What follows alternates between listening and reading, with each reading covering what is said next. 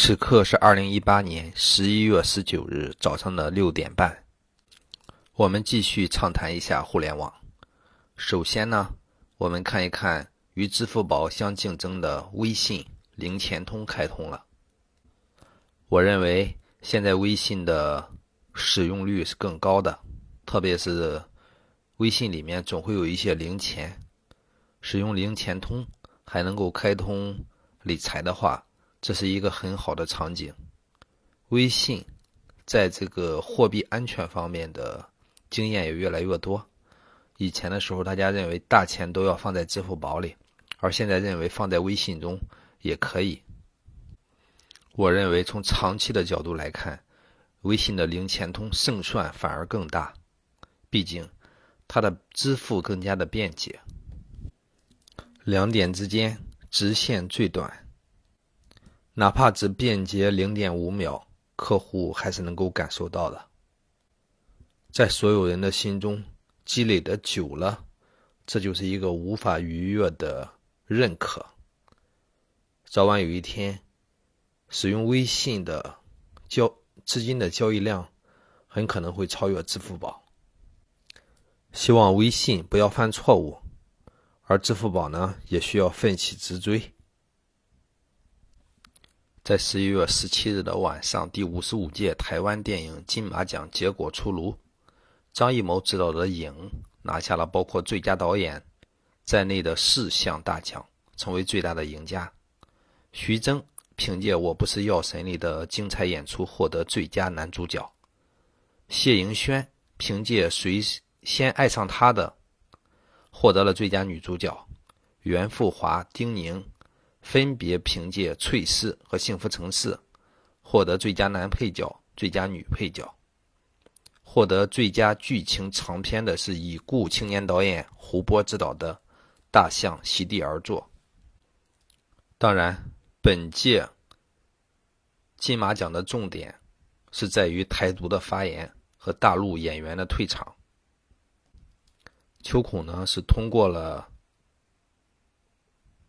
高晓松的谈访谈节目，知道了《影》这部影片还算不错，于是，在《影》公映的尾巴几乎就要下线的时候，这个冲到电影院里看了一遍。当时的感觉是，整个场景是非常的震撼，但是呢，也有有很多装逼的感觉。邓超的表演的确是可圈可点。张艺谋讲故事的能力的确有所增强，但是整个电影的故事也颇为牵强。看完之后啊，你想要给自己带来什么深思，估计这部影片会让你失望的。从娱乐的角度来看，这个冯小刚的电影会给人以厌倦深思的感觉，而张艺谋的电影相对来讲就要弱一些，这大概在于提炼方面有所欠缺。张艺谋如果说在讲故事的能力上更趋完美的话，那么他拍的电影将会有更更深更广的影响力。对于最近联想产品国内售价高于国外的一系列的说法，联想终于给出了官方的回答。经统计，在中国内销售的 ThinkPad。主流售卖机型中的绝大多数，在非促销节点的售价等同于在美国的售价。一些误解可能来源于把国内售价与海外不含税且不含硬件硬件配件的一些价格相做的对比。国内的商品一般会提供预装的软件和鼠标等配件，而且还有比较高的税。同时呢，联想在不同的国家和地区。是独立运营的，采用了不同的产品规划策略和销售政策。秋孔不知道这篇回答，联想到底用了多长时间去斟酌？是想做发布会很长时间之后才想出来的这个借口吗？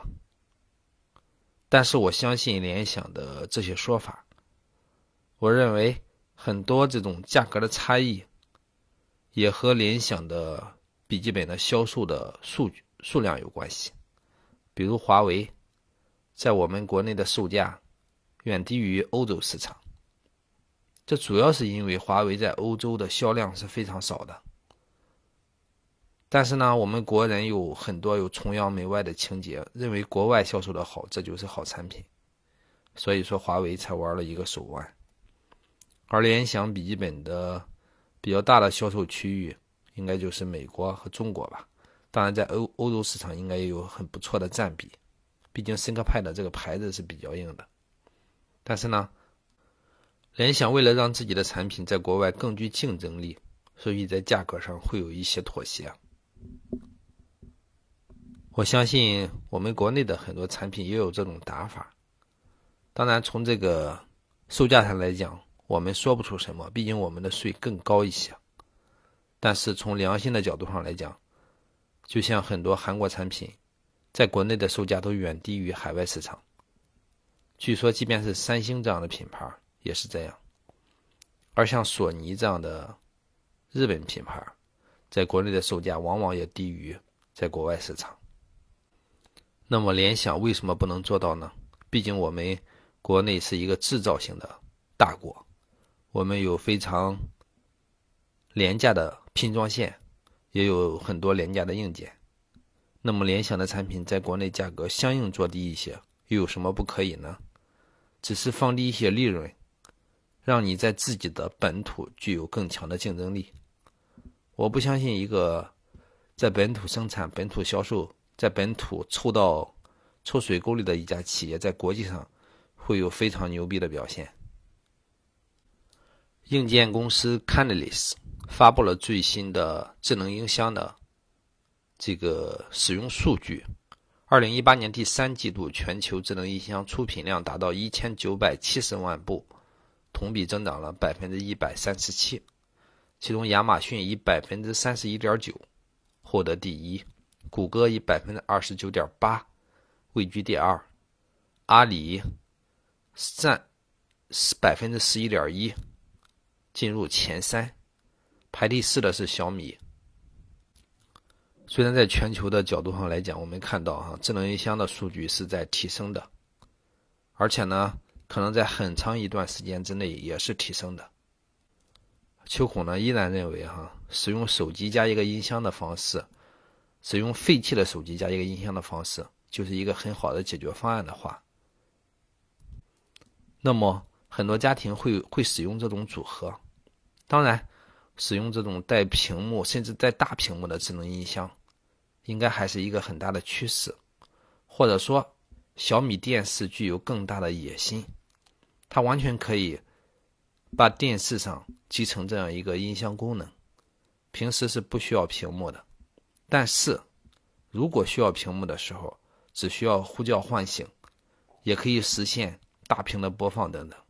但是毕竟大屏就意味着更高的电量消耗，所以说使用双屏的或者说使用小屏幕的这种小度在家这种方式的智能音箱，应该也是趋势。当然。甚至未来有这种双屏的电视，甚至四分之一屏的电视。总之，以这个降低价格，呃，方便，呃，还有就是带摄像头，嗯，可以比较轻松的控制整个家里的智能硬件，这就是一个趋势。最近，谷歌推出了一个图像转换新工具 Sequels，来提升网页的加载速度。秋孔也认为，哈，我们其实早就可以推出一款服务器的插件，把任何一个网页可以快速生成一个较小的 PNG 文件，在网页传输的时候，特别是第一次加载的时候，然后呢，可以优先展示这个比较，就是大小上比较小的图。当这个图快速展开的时候，我们可以优先看到整个网页的布局，以及每个地方放的大约是什么。然后呢，就会看到每一个地方在不停的，呃，实现这种新的加载，也就是说，这会给体验上有一个很很大的提升。当然，这个我们的服务器端的代码甚至需要改写。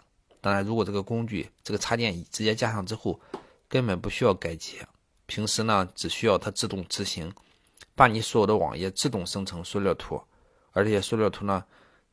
通过改写代改写代码之后呢，这个客户端的机器在访问之后，可以快速首先展示这个缩略图，然后呢，以这种区域替代的方式快速展现出来，整个体验就会好很多。特别对于一些比较慢的这种呃网络比较慢的电脑，然后呢，可以使用这种方式，甚至说它可以是智能的。当客户端去服务器端去请求的时候，服务器端可以快速判断这个客户端的速度如何。如果速度比较慢，就使用这种缩略图传送的方式；如果说速度比较快，当然就直接使用呃原来的传输方式。我们也知道 HTTP 协议马上就要改写了，以前的这种 TCP 的握手啊，可能就需要被废除。谷歌也在倡导这个方案，它使用的是一种 UDP 的，应该叫 UDP 的一种改良方案。这个响应速度是更快的，不像现在似的，我们访问东西的时候响应速度比较慢。